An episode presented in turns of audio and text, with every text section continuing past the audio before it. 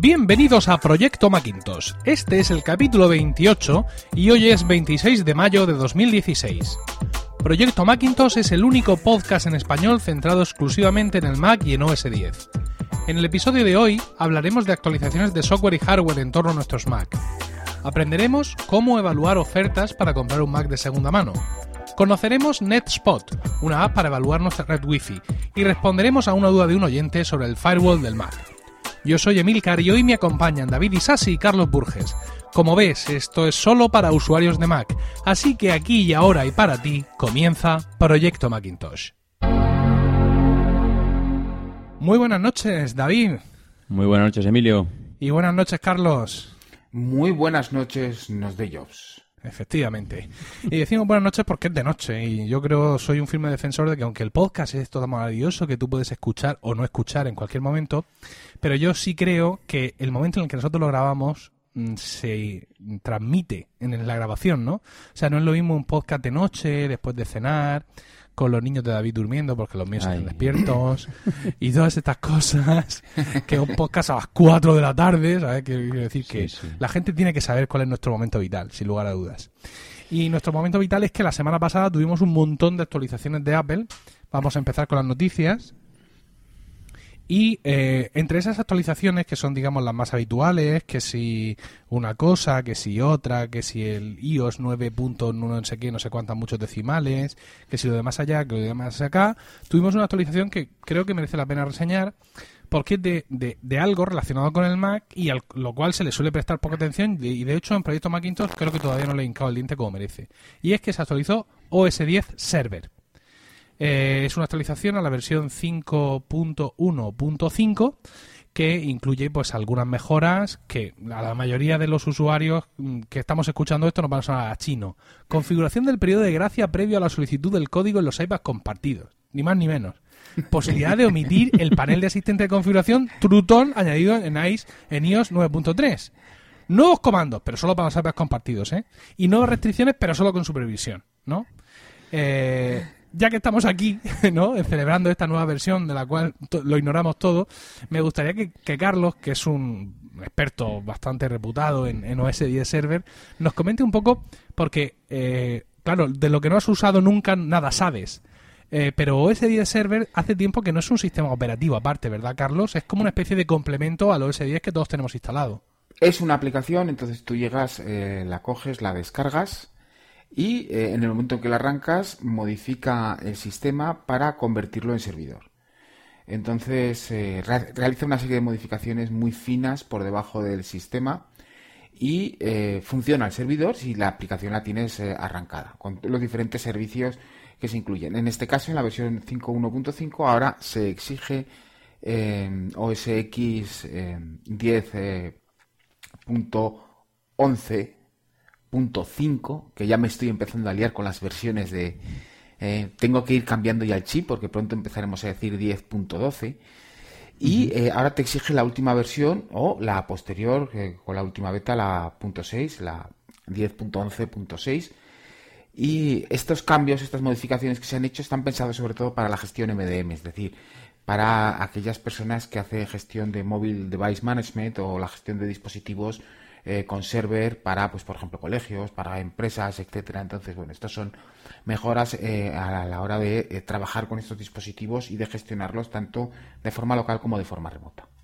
Pero que nadie se emocione, quiero decir, aunque en casa tengamos, como es en mi caso, dos iPhones y creo que son tres iPads, el descargarme y ponerme a configurar OS 10 server simplemente para manejar esa flota es un poco matar es un poco absurdo no es matar moscas a cañonazos. Esto está pensado lo que tú comentas una de esas posibilidades de OS 10 server es para manejar grandes cantidades de dispositivos iOS. Hombre por lo menos eches que eches 20 y además no solo es eso es que además necesitas eh, un dominio asociado a, ese server para que eh, de forma remota puedas gestionarlo y los dispositivos eh, se conecten eh, a, tu a tu server con una eh, IP fija o con un dominio bien, asociado. Eh, poder es, es, un proceso un poquito más complejo de lo que habitual para Apple. No es que sea más complejo, es que realmente eso es una, la gestión de dispositivos móviles es una cuestión pensada para empresas con muchas características, con mucha profundidad, con muchos pequeños detalles. Y, y eh, para el usuario final es, es algo que ya, es, esto es un punto que ya empieza en una empresa, en un colegio, etcétera. De todas maneras, yo iba a comentar, eh, Carlos, eh, precisamente algo parecido a lo que ha comentado Emilio. Si tú te instalas eh, esta aplicación que tú dices, al final mm, el usuario normal no notaría nada en su ordenador, ¿no? Podría seguir utilizando el ordenador sin ningún cambio aparente, porque el resto de aplicaciones mm, tienen algún cambio por el hecho de haber actualizado o haber ejecutado este tipo de aplicación. ¿Cambia algo en lo que es el sistema operativo en general o la vida sigue? Hay modificaciones, por ejemplo, en la gestión de puertos y en la gestión de conexión a Internet. Por ejemplo, mm, yo sé que después de haber lanzado aquel famoso libro para ver Movistar TV en el ordenador, pues los que tenían server instalado en ese Mac no podían ver eh, la televisión de Movistar. ¿Por qué? Porque server secuestraba los, pues, los, la transmisión de puertos eh, RTP, RDP, no me acuerdo ahora exactamente cuál es el acrónimo, pero vamos, secuestra. Realmente el server está para instalarlo en un Mac y olvidarse de usarlo como usuario. directamente es dejarlo como un servidor y gestionarlo de forma remota, bueno, pues ya sea con la línea de comandos, ya sea con la aplicación, la propia aplicación server instalada en otro ordenador para gestionar de forma remota otro server, etcétera. Este, el funcionamiento es más o menos ese. Bueno, si tenéis eh, más interés en OS 10 Server, afortunadamente Carlos toda esta sapiencia que tiene la ha vertido en un libro, está en la iBooks Store, es eh, toma control de OS 10 Server o algo así, Ponte creo, se llama ponte al mando de OS 10 Server, ahí tenéis el enlace y es una cosa que puede resultar interesante. Yo estuve hace muchos, muchos años cuando Benotac todavía estaba abierto en Murcia, trajeron un agente de Apple para que nos hicieran una demostración de OS 10 Server y demostraban cómo, por ejemplo, tú puedes tener un Mac con OS 10 Server en una empresa en la que todos son Windows y el Mac los lleva, tío, los lleva enfilados. Es una cosa espectacular la potencia que tiene como servidor. Y si estáis en ese lado, de, digamos, del, del juego, en el lado en el que un servidor os puede ser útil a nivel de trabajo o de pequeña empresa, os merece mucho la pena echar un vistazo al libro de Carlos como paso previo para ver lo que realmente podéis hacer con OS 10 Server. Más actualizaciones, ahora una mucho menos importante, es la de Pixelmator para Mac. Es una aplicación que se ha venido conociendo como el Photoshop para el resto de nosotros y en su actualización incluye selección magnética de objetos automática, brochas de retoque y por fin una extensión para Apple Photos, ¿no? para la aplicación de fotos nueva de Apple. Le han puesto un vídeo demostrando todas estas novedades. Os ponemos ahí enlace a YouTube y Pixelmator para OS 10, eh, bueno, se vende en la Mac App Store por unos 30 dólares o precio equivalente. Y es una aplicación que está bastante interesante para usuarios, pues por ejemplo, como yo, que como mucho pues tenemos que abrir una imagen, hacerle alguna cosa, algún recorte, pues para algún proyecto personal, etcétera. Desde el punto de vista profesional, se puede quedar un poco coja, sobre todo, eh, Carlos, si pretende salir con eso a imprenta, porque no vas a poder.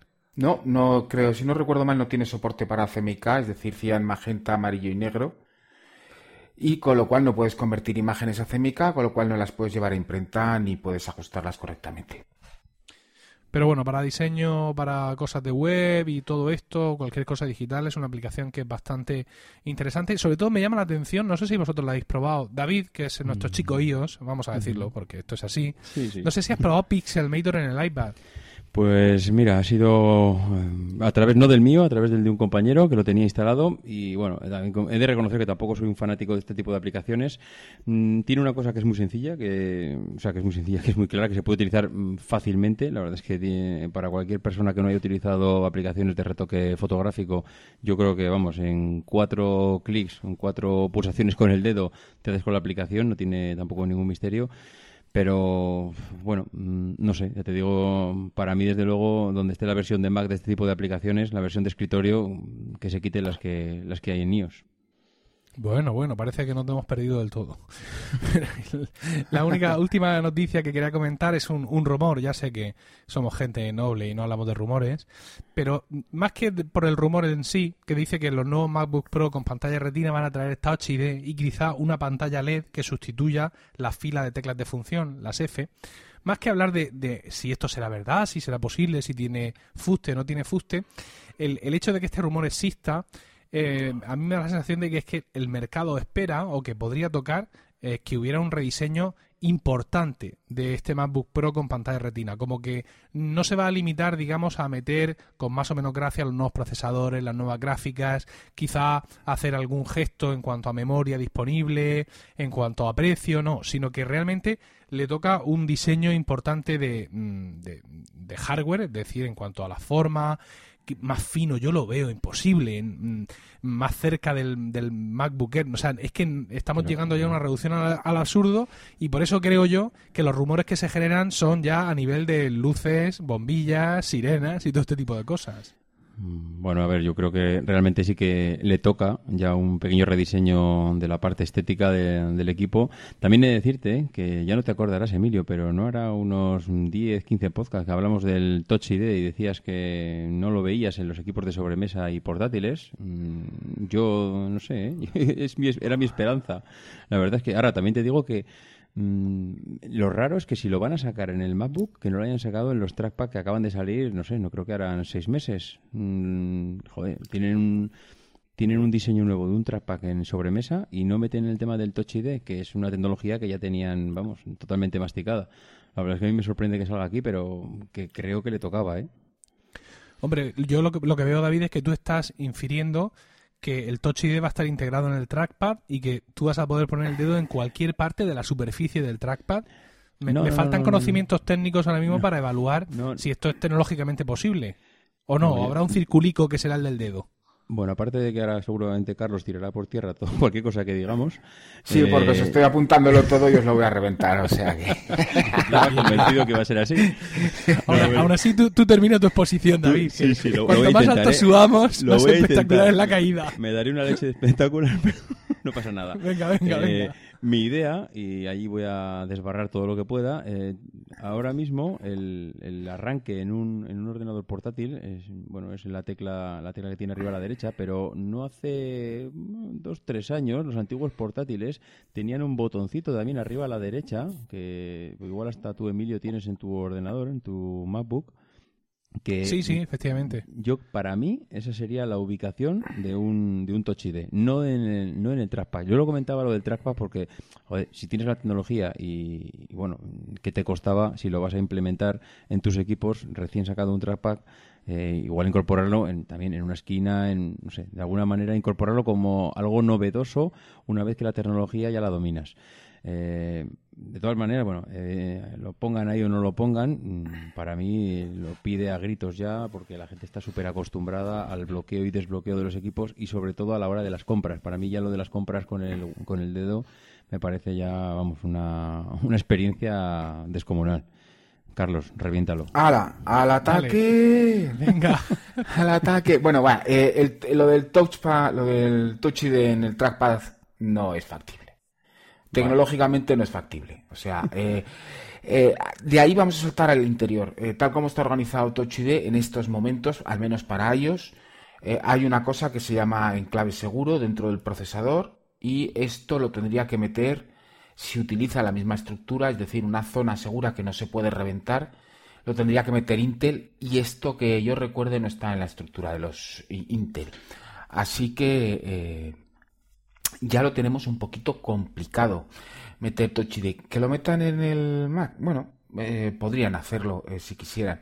Eh, tendrían que hacer una gran modificación de la zona del teclado, ya directamente de esos teclas de función con una pantalla OLED. A mí me parece una fantasía pajera pecera, de esas de portátiles con colorines no lo puedo evitar, es que quedaría horrible. yo estoy de acuerdo contigo, ¿eh? yo es que no lo veo para nada eso. O sea, es una línea allí de cosas de colorines haciendo el, kit del coche fantástico. no lo quiero ni pensar, Dios mío, por favor, parecería un Dell. No lo quiero ni pensar, pero bueno, mira, eh, en cuanto a Touch ID, por ponerlo lo pueden meter. Que tienen que hacer importantes cambios en la estructura interna del Mac a nivel de hardware es decir, meter un chip donde se esté seguro en clave. Ahí ya empezamos eh, con modificaciones importantes. Yo considero que todavía no es el momento de hacer un cambio importante en el form factor del eh, MacBook Pro, que todavía tardarán por lo menos una generación más. Pero bueno, a ver qué pasa. Tampoco lo espero eh, pronto, ¿vale? Quizá hacia finales de año como muy pronto. ¿No crees que podrá anunciarse ahora en la keynote de, de, junio? Vamos a ver. Es conferencia de desarrolladores. En las conferencias de desarrolladores nunca se anuncia hardware. Eh, Carlos, no. Eso sabes que alguna vez, alguna cosilla se ha deslizado por ahí. A muy pocas. Y El Mac, Ah, bueno, el sí, Mac sí. Pro original, cuando con la nueva denominación y procesadores Intel, Sí. se presentó en una WWDC Pero es que se- era, el Mac, era el Mac Pro y era la primera generación de, eso- de ese dispositivo, de un nuevo form factor, de, de un cambio importante en la estructura de trabajo, de la forma de... Pero el MacBook Pro no lo veo yo, ¿eh? Yo no lo veo... eh, tendría que tener un- ser un cambio muy importante, es decir, duplicar la autonomía, eh, de 4 milímetros de grosor, la luz LED del coche fantástico, ese tipo de cosas. No nos deja soñar, ¿eh? de verdad que nos, nos No, todas las no. ilusiones. Bueno, mira, en cualquier caso, si apareciera ese nuevo MacBook Pro con pantalla retina, estoy seguro de que mucha gente optaría por, por comprarlo y, y- y coger sus modelos actuales y ponerlos a la venta. Entonces vamos a preparar para, para esta guerra a nuestros oyentes porque hoy, y además porque lo habéis pedido, como complemento a nuestro episodio anterior sobre eh, qué Mac comprar, os vamos a hablar de eh, comprar un Mac de segunda mano.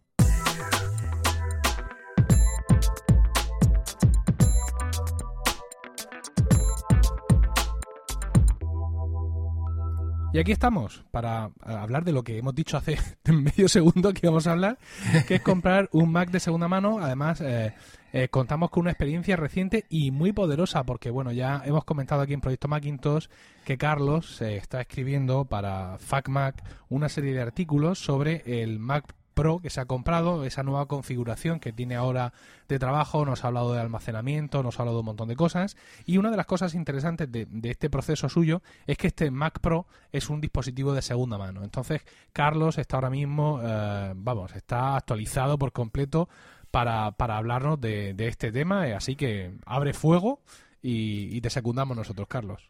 Mm, Vamos a hacerlo de forma práctica. Y como yo sé que David eh, eh, tiene por allí un Mac Mini, que bueno, vamos a simular que no está muerto.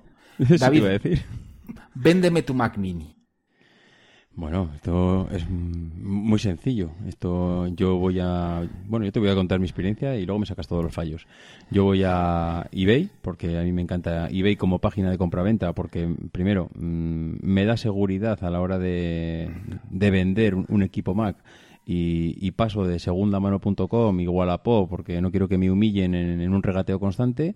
Entonces, eh, voy a eBay, que para mí me, digo, me parece fundamental ir a una página que tengas una valoración de la persona que te va a vender.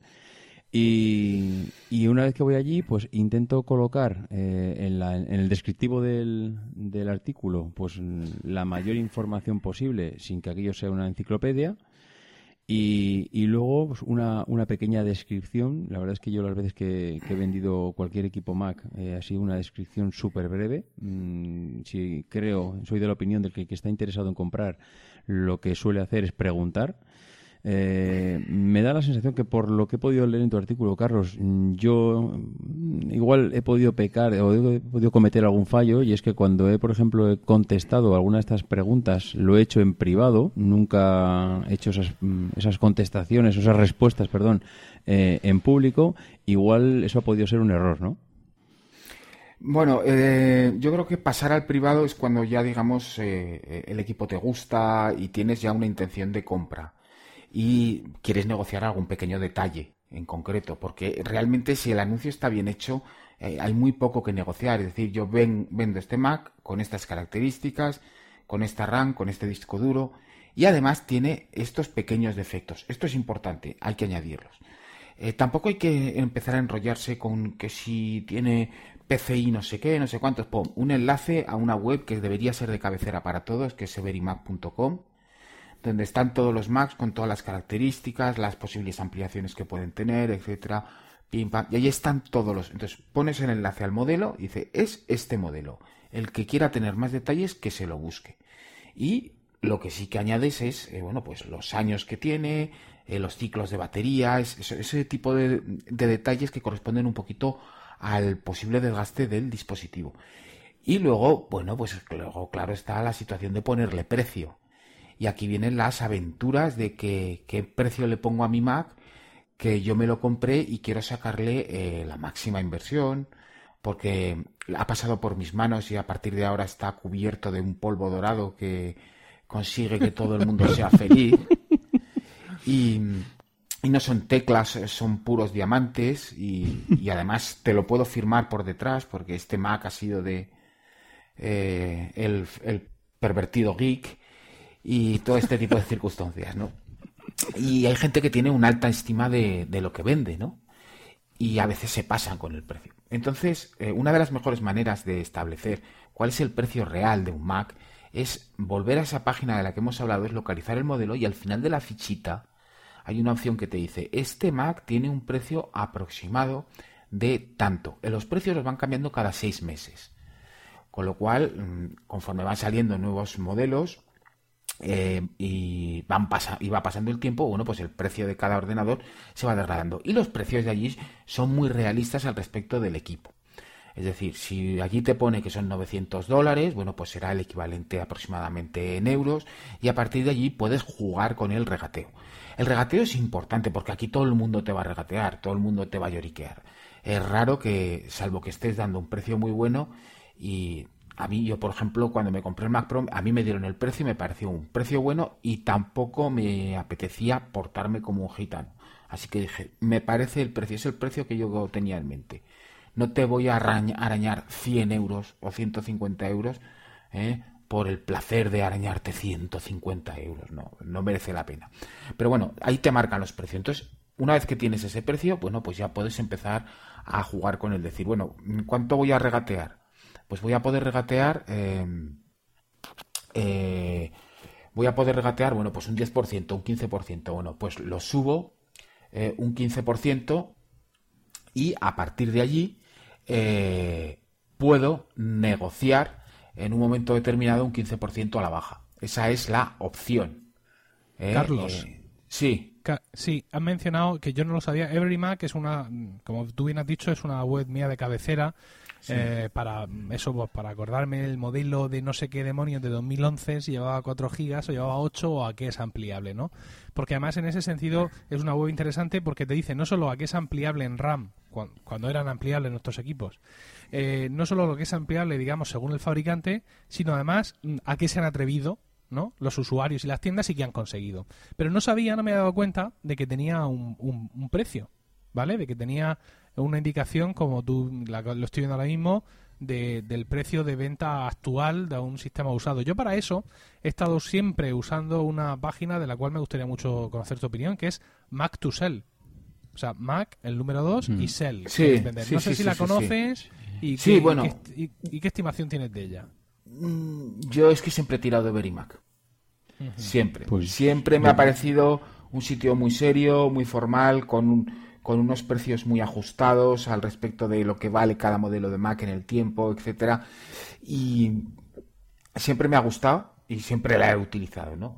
Porque otras comparaciones, incluso en comparaciones con, con alguna página española que hace algún tipo de cosa similar y tal, bueno, pues es que no salen, o sea, allí te dan la realidad pura y dura, esa que te duele cuando te suena como una bofetada en la cara. No, mi Mac no vale mil, mi Mac vale 400 o 500. Es, muy interesante porque yo ahora mismo, perdona David, estoy mirando eh, en mi Mac el que es un Mac Mini con Core i7 2,3 de 2012 eh, y eh, con bueno con un tera de Fusion Drive eh, digamos que es el modelo estándar, ¿no? Aunque yo eh, luego le he puesto más RAM o lo que sea. Y aquí dice que su precio original es de 799 dólares y que su precio actual estimado de un sistema usado sería entre 750 y 1000 dólares. Me llama muchísimo la atención.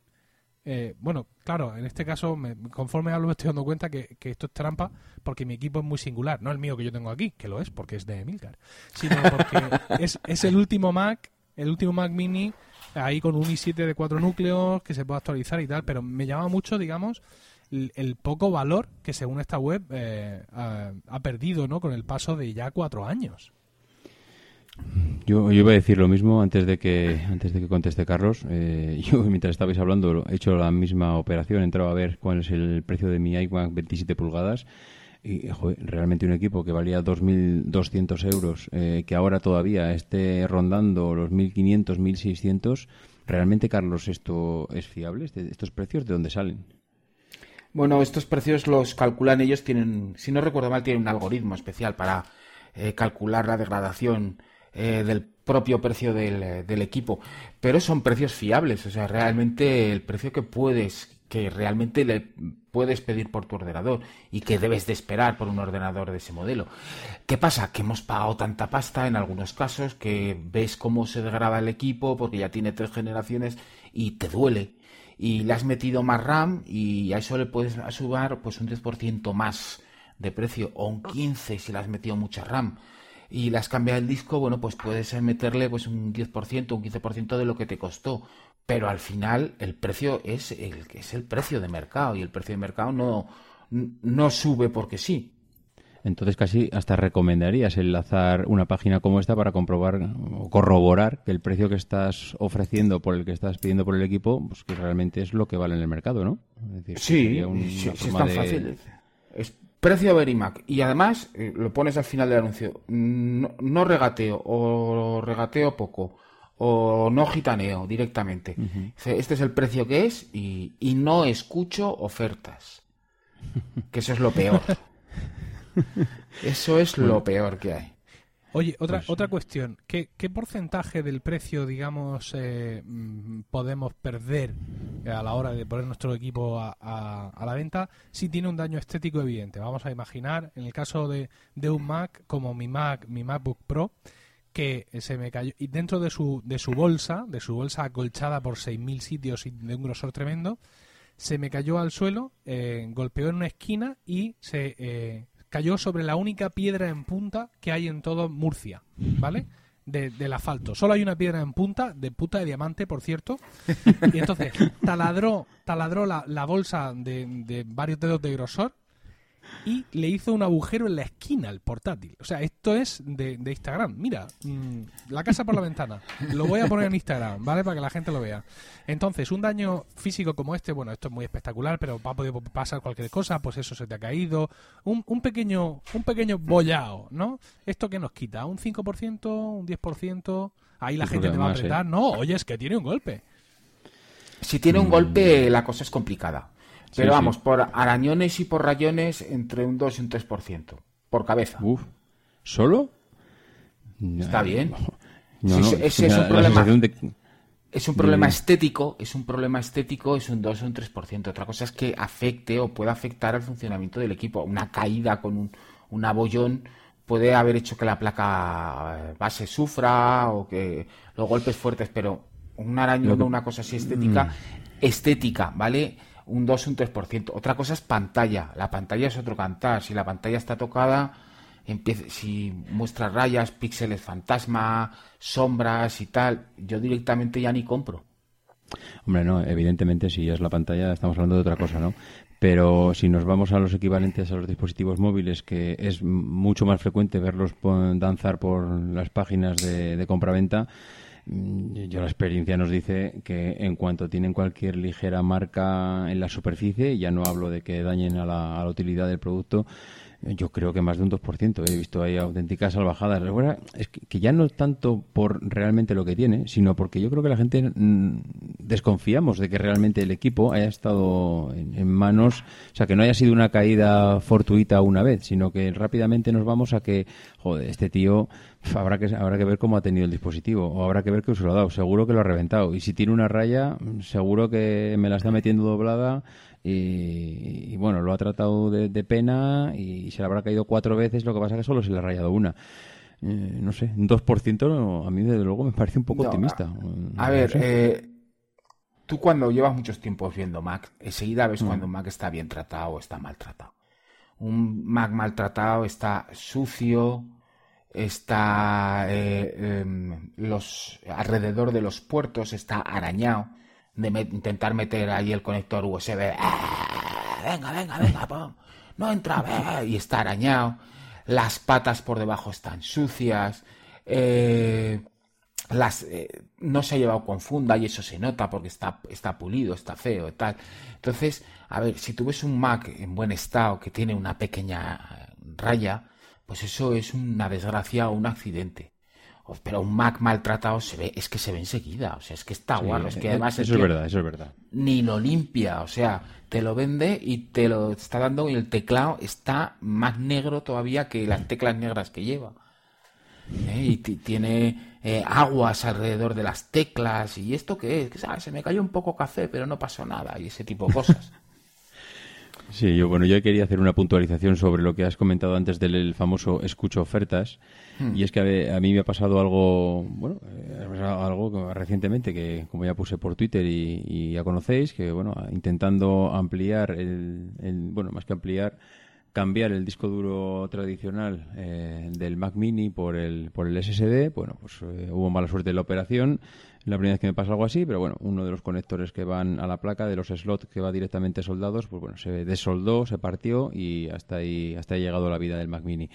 Claro, yo me encontré con que tengo que vender ese disco SSD. Mm, vale, yo lo tengo que vender, pero no es tan habitual encontrar un disco SSD. No puedo encontrar el Every Mac de los Every SSD, con lo cual eh, mi, mi primera propuesta por Twitter fue, oye, escucho ofertas, pero un escucho ofertas bueno, realmente tampoco fue así, tan, un escucho ofertas tan abiertamente, pero oye, ¿alguien me da algo por esto? Es que realmente no sé ni lo que pedir. A mí ese equipo me costó 100 euros magníficos, que venía hasta con el hasta con el kit de recambio y era un poco de mm, ¿qué pido? 50, 50 es lo que le lo que le ofrecí, o lo que ofrecí, lo que le pedí a alguno de los usuarios que por que por Twitter eh, se me preguntaron por el precio, ¿no?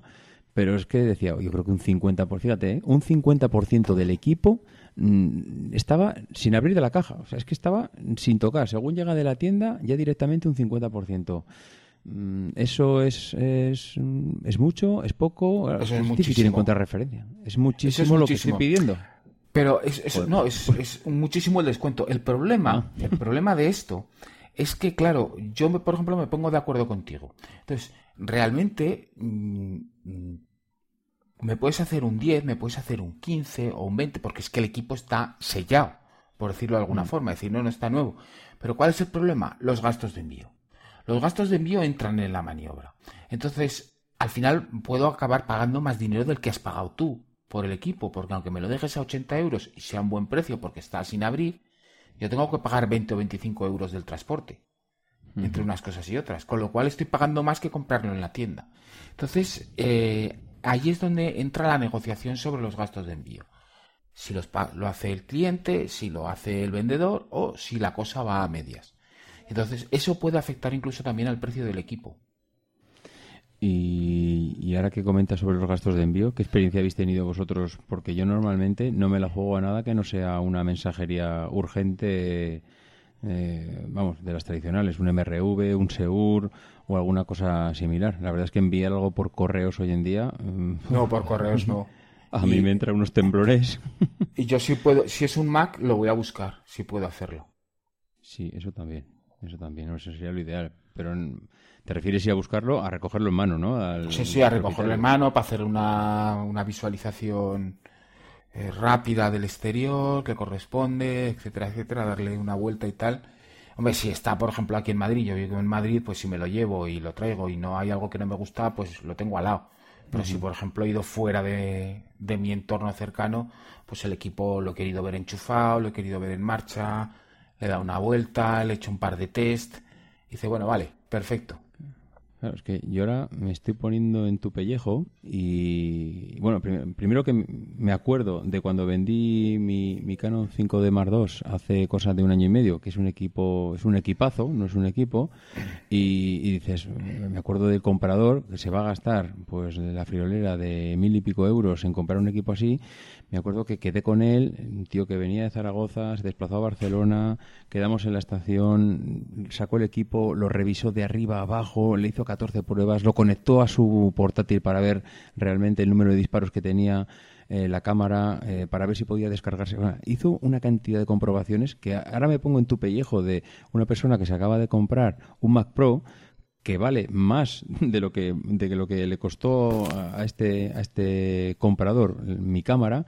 claro, eh, es que tienes que hacer por narices, tienes que ir a, bueno, a no ser que sea un amigo tuyo, que, que, por lo que tú comentaste el otro día, no sé si era amigo, pero alguien de mucha confianza que tú ya conocías y que sabes que no te va a engañar. Bueno, eh, es, que con un Mac Pro tampoco te pueden engañar mucho. Entonces es algo que en realmente yo, fue algo tan sencillo como decir por Twitter, eh, que quiero un Mac Pro y alguien salió y dijo, yo tengo Mac Pro. ¿Y a qué te dedicas? Pues yo me dedico al tema de vídeo. ¿Y hace cuánto que lo tienes? Lo tengo hace tanto y está impecable. Y eh, estuvimos charlando un poquito tal y como bueno, está a tres cuartos de hora de mi casa. Si hubiera tenido un problema hubiera en un momento bajo y hablo con él. O sea que tampoco era, era problemático. El problema es eso, es que te coja, eh, que te coja fuera. Entonces cuando ya vienes de fuera ya tienes que venir con la idea clara de que tienes que hacer eh, los test y las pruebas.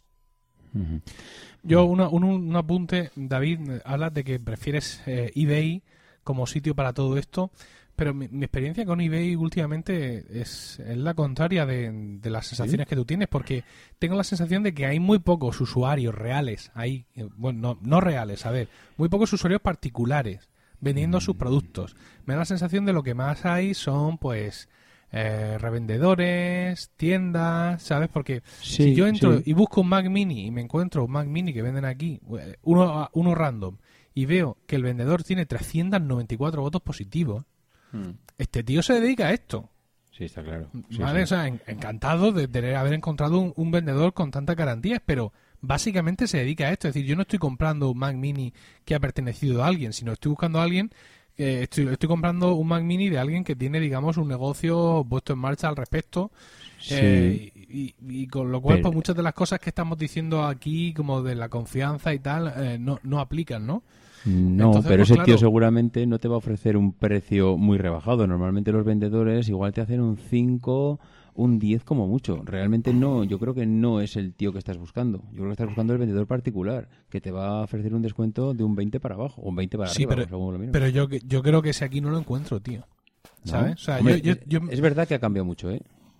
Ah, antes los vendedores eran un 5% de la página y ahora entras en eBay y para encontrar un vendedor particular tienes que ir avanzando páginas porque, ya que prácticamente eh, hay mucha tienda y poco vendedor particular. Pero es que eh, precisamente si eres un vendedor particular, yo creo que la gente valora más o, por, o bien porque va a conseguir un mayor descuento en el equipo o porque, no sé, esto de joder, si lo quiero comprar en una tienda no vengo a eBay, me voy a una tienda y, prácticamente me lo estoy llevando nuevo y no este producto que viene de Inglaterra o que viene de Bélgica o que viene de Alemania y bueno, no sé, a, a día de hoy yo creo que comprar en eBay siendo un vendedor particular y español, yo creo que tienes una garantía de éxito bastante alta. Pero es por lo que tú dices, ¿eh? porque ahora eBay se ha convertido en, la tienda online de, las tiendas físicas.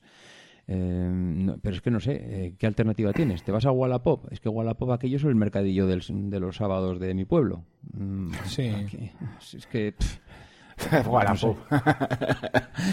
No, yo pienso que la, la claro, la alternativa es un poco lo que ha hecho Carlos, ¿no? salir a Twitter pero claro, esto tampoco está en manos de todo el mundo. Carlos tiene un montón de seguidores y, todo del ramo, pero si yo estoy pensando en, el seguidor medio mío de Twitter, ¿vale? Alguien que le siguen a él, pues unos 70, 80, 100 personas como mucho. Si él sale a su Twitter diciendo quiero comprar un Mac Mini de segunda mano, pues se va a oír el eco, macho. Entonces, quiero decir, claro, es verdad, es que mm, nosotros tenemos cierta relevancia en las redes sociales y eso nos permite muchas cosas, ¿no? Pero, no, quiero decir, a la hora de dar un consejo general, dónde ir a comprar o vender tu Mac Mini, pues o tu, Mac o lo que sea, es difícil recomendar redes sociales así a pelo porque depende mucho del grado de, de, interacción de, cada uno, claro. Hay, hay una web, eh, un sitio español que además tuvo una polémica hace no mucho que es Manzanas Usadas, sí. que ha tratado a través de muchos sistemas y de muchos de muchas salvaguardas convertirse en un sitio de referencia. En aquel follón que hubo, que es, era un, un problema con un iPhone que al parecer se había vendido y luego resultó que estaba bloqueado con, con el Apple ID, pero luego resultó que no y tal. Eh, lo de siempre, ya se demostró que no había sido un, error del sistema, ¿no? que no había sido un, un, asunto de desconfianza en, lo que, en todo lo que ellos hacen, pero claro, ya quieras que no te quedas tocado, ¿no? En este tipo de cosas, eh, que se escuche el nombre de cualquier tienda o de cualquier sistema de estos involucrado en un follón, pues ya siempre es, es un problema. Pero aquí, sin embargo, sí te encuentras eso, te encuentras usuarios finales. Como, como dice Carlos, muchos de ellos que quieren mucho sus dispositivos, ¿no? Y que te van a hacer incluso el favor de, vendértelo. Porque ves, claro, es que ves precios que dices tú, joder, es que para 50 euros menos ¿sabes? Me lo compra la tienda. Con garantía. Claro, y, y, factura mi nombre, incluso, que ya si soy autónomo ya la repanocha, ¿no? Entonces, pues eso, te puedes encontrar con el... No escucho ofertas porque aquí tienen que poner eh, un precio, pero mm, básicamente es un precio mm, que viene de ese mismo espíritu, ¿no? Mm. De a, ver quién osa quedarse con esta maravilla espectacular que tengo yo aquí que, bueno, que estoy por revenderse a la misma Apple porque no sé si hay nadie más que se la merezca. No, mira, y eso, eso también me ha pasado a mí a veces cuando he querido vender alguna cosa y siempre encuentras quien evidentemente te da en el morro y te, te, muestra la realidad. Y yo lo, he agradecido porque no soy un vendedor muy habitual, entonces pues en ese sentido tiendo a perder un poco eh, a perder un poco el, el norte. Eh, quisiera terminar la, la sección ya, pero no querría hacerlo sin... Eh, eh, dar a la gente algunas pistas sobre cosas en las que se pueden fijar, ¿no? Es decir, cosas que puedes pedir. Puedes pedir el número de serie para asegurarte de que el equipo eh, tiene la edad que te dicen que tiene. Eh, puedes pedir incluso la factura, la factura original, si es un equipo no demasiado antiguo, pues para asegurarte de, de eso mismo.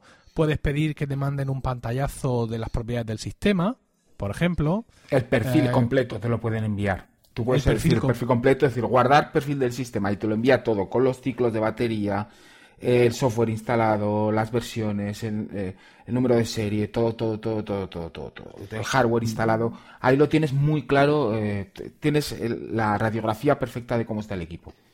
¿Y cómo, Carlos, cómo, cómo deberíamos, perdón David, cómo deberíamos recibir y enviar un Mac de segunda mano en cuanto al software? Es decir, lo ideal evidentemente es borrar los usuarios, que, puedas tener, incluso hacerles el borrado seguro, que es el que sobrescribe mil espacios en blanco de encima de donde estaba escrito lo tuyo y todo eso, ya no se puede estar más seguro, y dejar configurado un usuario administrador, quizás sin contraseña, para que quien lo reciba, ¿no?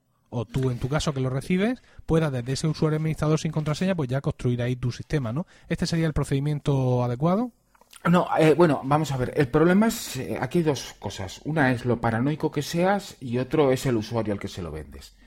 Eh, por ejemplo, a mí cuando me vinieron el Mac Pro me dijo, no, te he reinstalado el capitán. Digo, digo, has perdido el tiempo. Digo, haber borrado tu usuario, haber creado un usuario nuevo, porque dice, tal como llegó, lo enchufé por em, Target Thunderbolt, le copié el sistema del Mac Mini que tenía y a funcionar. O sea, me da igual lo que hubiera instalado, lo que no hubiera tal. O sea, yo ya tenía mi sistema preparado. Eso es cuando se lo vendes a un usuario eh, potente. Cuando se lo vendes eh, a un usuario que es nuevo, bueno, pues reinstalas el sistema, lo dejas eh, limpio y después de reinstalar el sistema, lo ideal es con la memoria USB o desde la partición de recuperación, cuando inicia el asistente, fuerzas el apagado para que cuando él lo arranque inicie el asistente y cree su cuenta de usuario y a partir de ahí haga lo que quiera con el, eh, con el Mac. Eso es lo básico. En cuanto a la paranoia de ordenadores por el borrado seguro, porque mis datos corresponden con la CIA, el FBI y la orden del espacio exterior que bajaron tres estrellas del cielo, los de Raticulín, pues vale, si eres un paranoico, no vendas tu Mac, tío. Efectivamente. No, vendas tu Mac porque es el tío que lo va a coger tiene dos juegos de párpados. Entonces te mira así y le hacen en vertical y en horizontal. en horizontal, sí, y quiere tus datos, ¿vale? Y cuando se da la vuelta por el faldoncillo del pantalón se ve el rabo de, de los de los Ay, coño.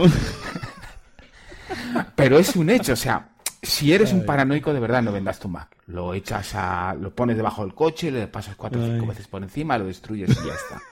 Pero si no, un barro normal es más que suficiente.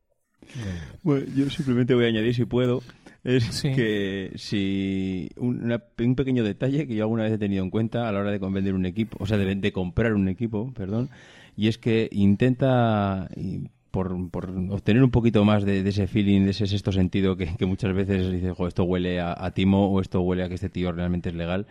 Intenta decirle al tío, sin, si todavía no le has dicho de dónde eres, si eh, realmente lo podría entregar en mano. Es decir, eh, lo podemos, me lo puedes enseñar en mano, mm, independientemente de dónde vivas, yo me desplazo y, lo pruebo allí y y me, lo enseñas y vemos en qué estado está.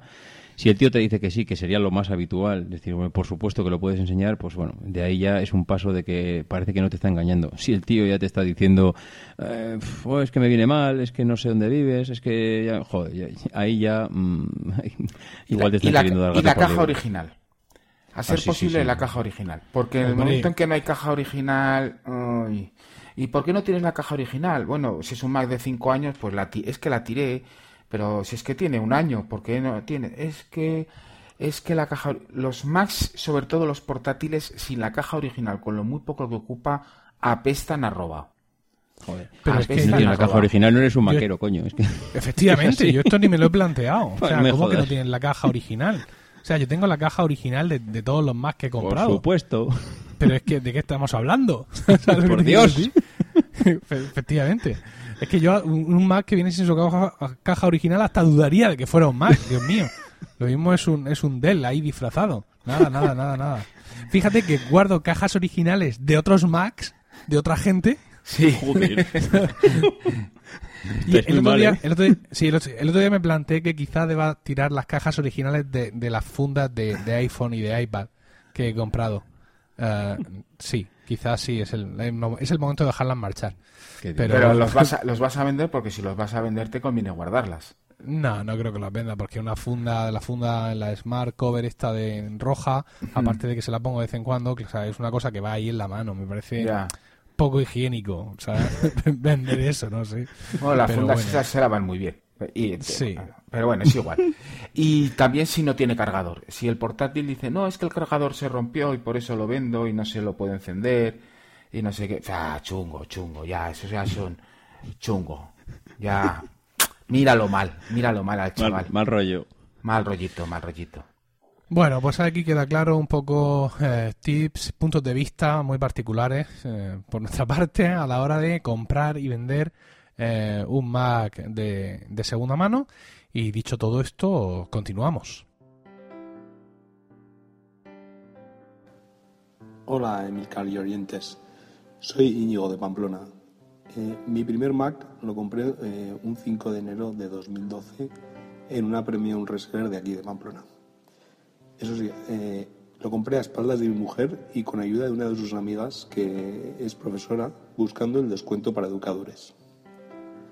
Eh, yo le dije que era un regalo para mi mujer, aunque ya me conoce demasiado bien y ya me dijo que lo dudaba.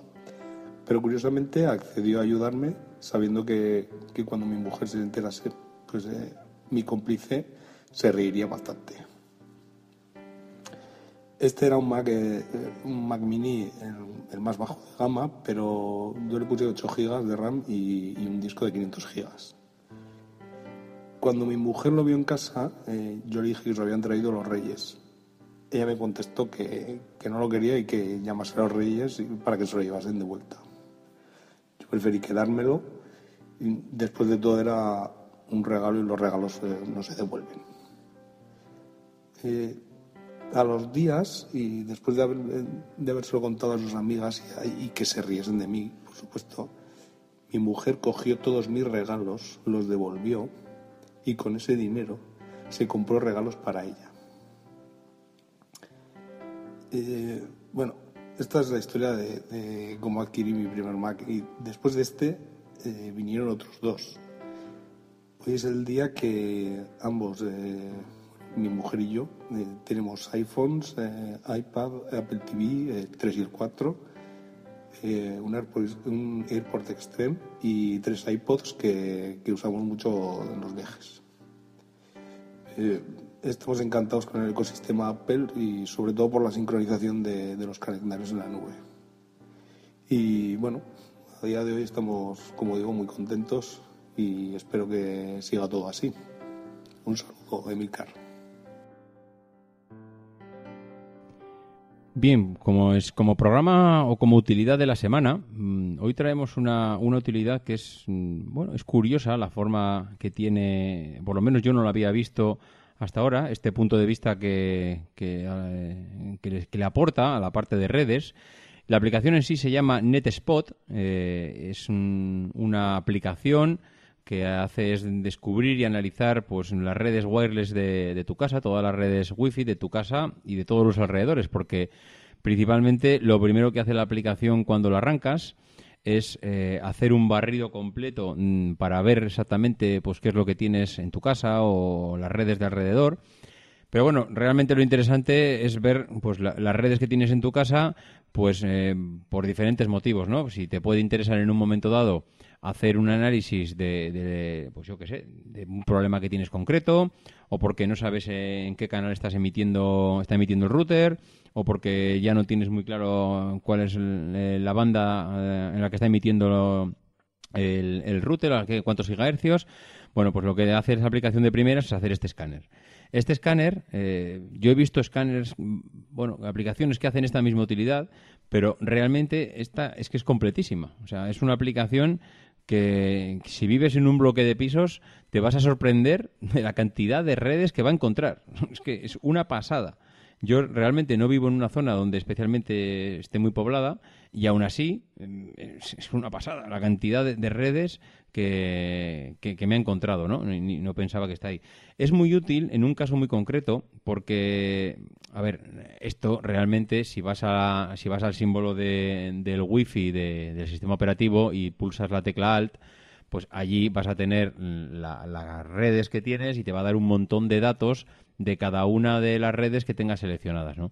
Bueno, lo que hace la aplicación es evitarte esta parte de ir al símbolo del wifi del sistema y lo que hace es eh, mostrártela ya en un modo tabla de tal manera que te da el nombre de la red, eh, cuál es la dirección MAC del sistema del, equipo que, está visualizando, eh, en qué canal está emitiendo, en qué banda está emitiendo, qué tipo de seguridad y contraseña tiene la red que está detectando cuál es la marca del dispositivo, en qué el tipo de, wifi, el que si es un wifi tipo G, tipo B, tipo N, el que está emitiendo la señal, cuáles son los decibelios de la señal, qué tanto por ciento de potencia está llegando, el máximo, la mínima, el ruido que tiene esa señal.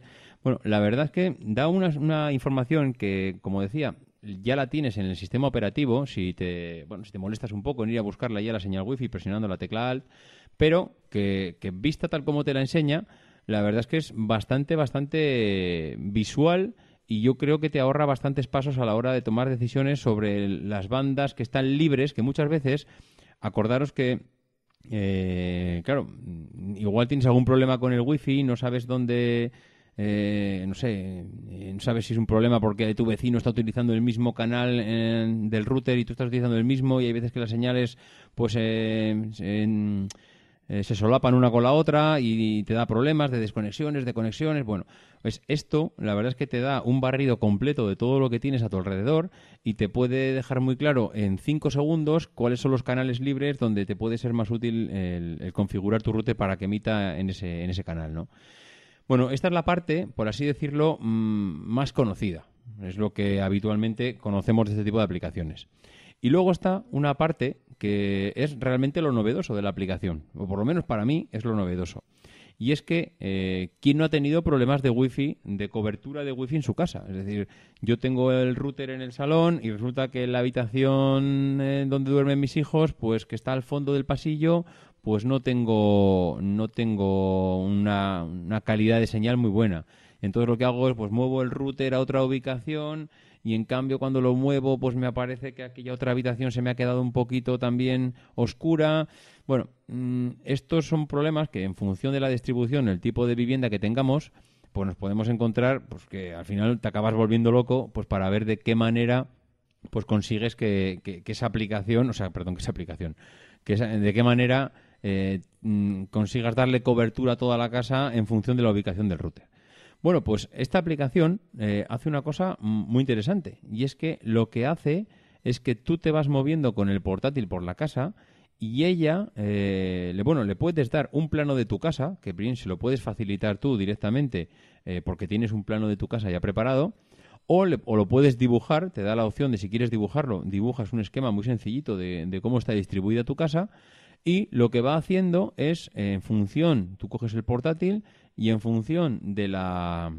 Eh, de dónde estés ubicado, es decir, tú le dices, yo ahora estoy eh, en el salón, él mide la intensidad que está llegando de señal y te vas moviendo y vas cogiendo puntos y vas muestreando y vas muestreando en diferentes puntos de la casa, de tal manera que él te va a hacer un mapa. Él te va a hacer un mapa de las ubicaciones y de la calidad de la señal que llega a cada sitio. Y si tienes un problema, lo que va a hacer es proponerte ubicaciones para que después de utilizar el programa, la cobertura general de la casa sea muchísimo mejor de la que tenías antes. La verdad es que yo este tipo de, este tipo de aplicación, como os decía antes, lo había visto en, la versión, bueno, la versión eh, sencilla, eh, que simplemente te ofrece un escaneo de, de las redes que está detectando, pero este punto de vista, la verdad es que me parece súper interesante, el que tú eh, hagas una, al final no deja de ser un muestreo de, un montón de puntos, un montón de zonas de tu casa para que él reciba y perciba eh, la calidad de la señal wifi que está recibiendo en ese momento y, en base a eso tú obtengas un mapa, porque te da un mapa de, la calidad de la señal que tienes en cada punto y, que puedas en base a ese mapa pues conocer cuál sería la, la ubicación óptima del router pues para que pues para que al final la cobertura que tengas del wifi en tu casa sea la mejor posible, ¿no? Que ya sabéis pues que en función de las paredes que tenga que atravesar la señal o de los espacios diáfanos o menos diáfanos que tenga y del tipo de paredes y el material que está hecha la pared, pues bueno, al final influyen determinadas cosas y muchas veces pensamos que vamos a tener una señal maravillosa y nos quedamos en que es una señal realmente pobre y no sabemos qué es lo que está qué es lo que está afectando, ¿no? La aplicación tiene tres modalidades. Una libre, que es gratuita, que solo te deja gestionar una zona por proyecto como máximo. Eh, te deja gestionar 50 puntos de datos con un mapa de calor. Tiene dos tipos de visualizaciones. Eh, bueno, la verdad es que la versión gratuita está bastante bien.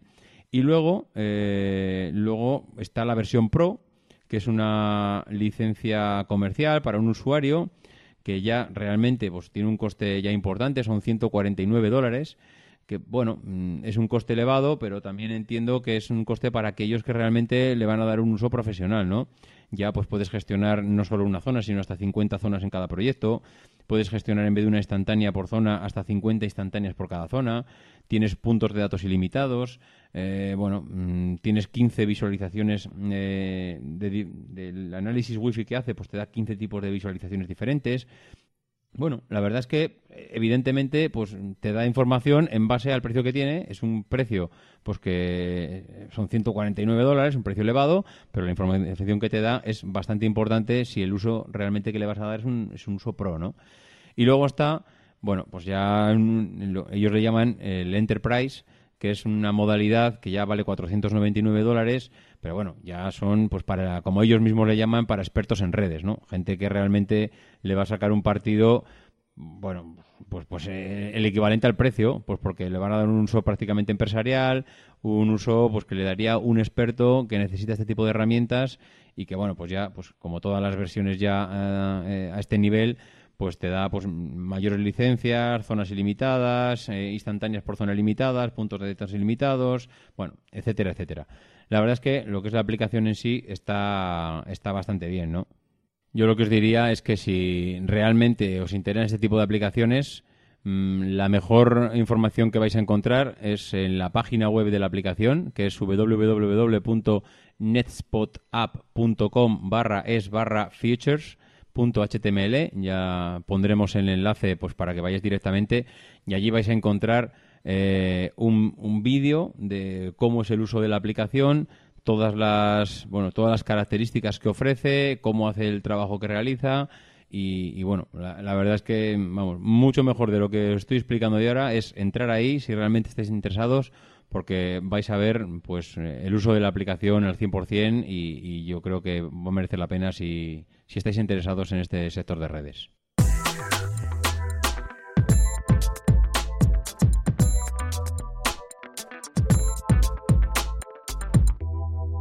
Bueno, pues hoy tenemos un oyente que, que, nos hacía una consulta, que era la siguiente, ¿no? El oyente se llama Paco y, nos dice y nos dice lo siguiente: que tengo en mi Mac configurado el firewall de, de OS 10 y también tengo Little Snitch, que aparte de controlar las conexiones salientes, también tiene conexiones entrantes. Y mi pregunta es: ¿qué conexiones entrantes prevalecen, las de OS 10 o las de Little Snitch? Porque las conexiones entrantes de Little Snitch ya están todas abiertas y yo en el firewall de OS 10 las tengo cerradas. Bueno, Esta es la pregunta de Paco, ¿no? Que va un poco en relación en cómo gestiona el sistema operativo pues eh, la, forma de, dejar pasar o no dejar pasar las conexiones entrantes y salientes y cómo te informa, eh, bueno, etcétera.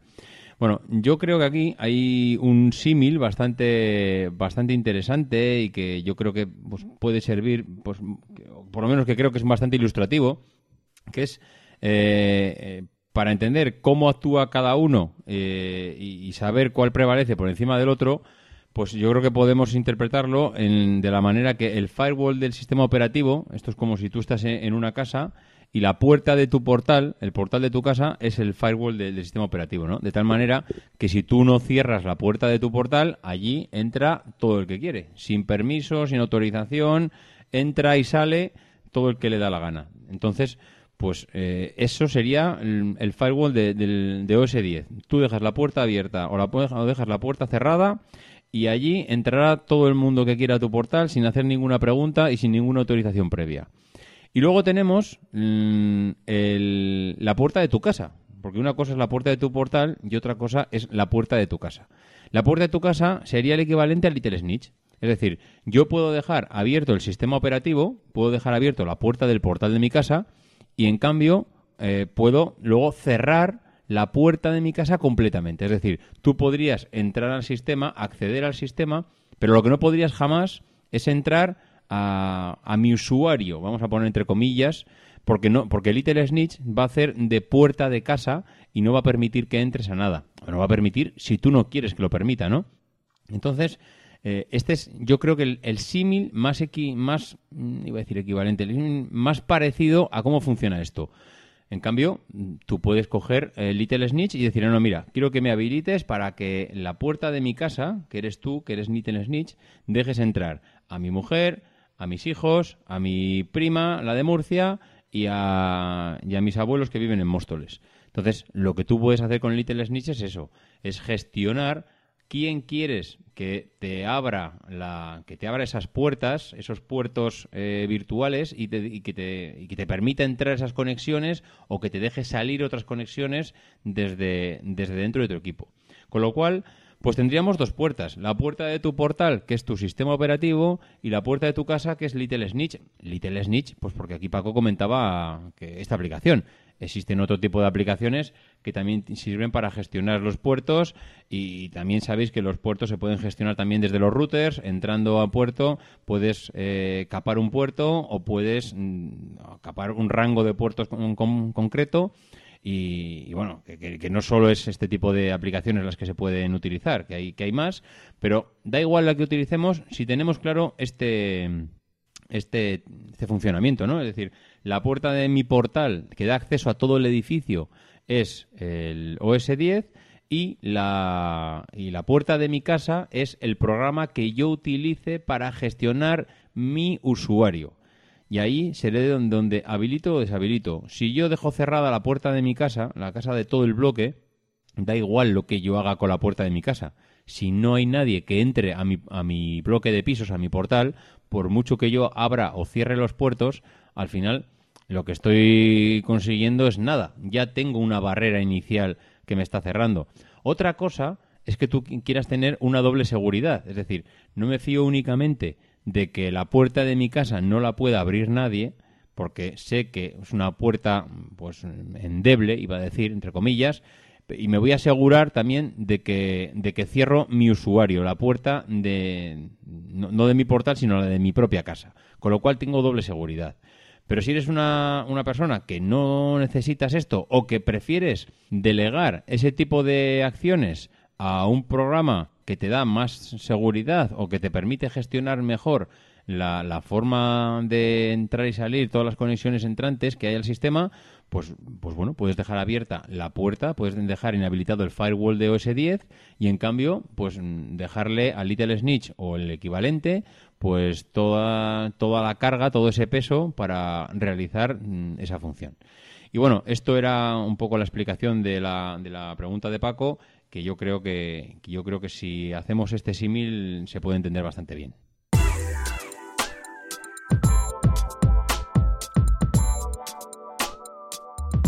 Aquí termina Proyecto Macintosh. Gracias por el tiempo que habéis dedicado a escucharnos. Tenéis nuestros datos de contacto en emilcar.fm barra proyecto Macintosh, donde esperamos vuestros comentarios. El próximo programa será dentro de 15 días y hasta entonces no dejes de visitar fac-mediomac.com para mantenerte al tanto de tutoriales, novedades e información sobre el Mac y OS 10. was a photograph of an early morning country road, the kind you might find yourself hitchhiking on if you were so adventurous. Beneath it were the words, Stay hungry, stay foolish. It was their farewell message as they signed off. Stay hungry, stay foolish. And I have always wished that for myself. And now, as you graduate to begin anew, I wish that for you. Stay hungry, stay foolish. Thank you all very much.